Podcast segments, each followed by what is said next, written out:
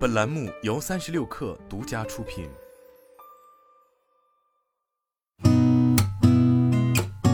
八点一刻，听互联网圈的新鲜事儿。今天是二零二二年十月十四号，星期五，早上好，我是金盛。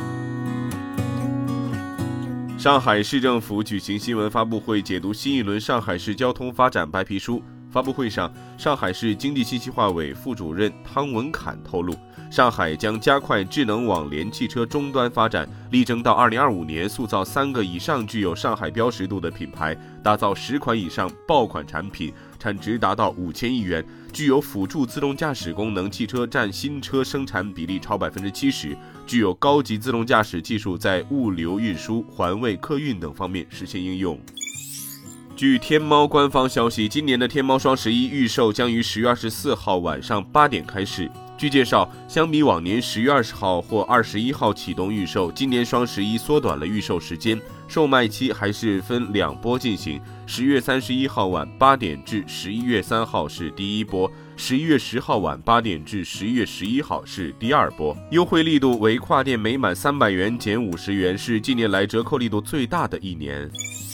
对于三季度业绩增速同比放缓，贵州茅台投资者关系部门相关人士表示，具体数据要看三季报，目前披露的只是主要经营数据。记者询问三季度是行业淡季或旺季，该人士表示，对于公司而言，每个季度之间销售情况的差别不是很大，整个产品的供销比较好。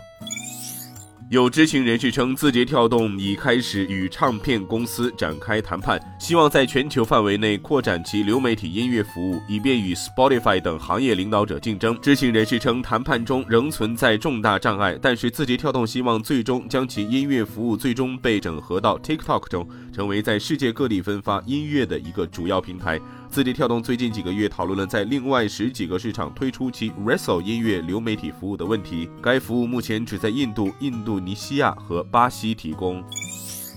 华为监事会副主席、企业 BD 总裁、运营商 BD 总裁丁云因突发疾病去世后，华为迅速启动了新一轮人事调整。华为官微最新信息显示，李鹏最新以华为运营商 BD 总裁的身份对外发声，华为常务董事、ICT 基础设施业务管理委员会主任汪涛接任华为企业 BG 总裁。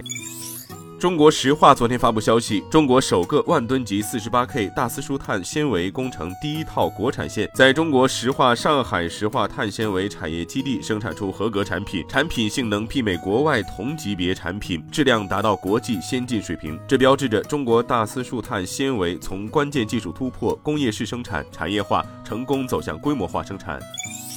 卸任星巴克中国首席执行官职位一年后，在二零二三财年的第一场伙伴论坛上，星巴克中国向员工宣布了公司当前董事长王静英重新担任星巴克中国首席执行官的消息。现任星巴克中国首席执行官蔡德林在服务公司十年之后，将计划开启为期一年的咖啡假期。今天咱们就先聊到这儿，我是金盛，八点一刻，咱们下周见。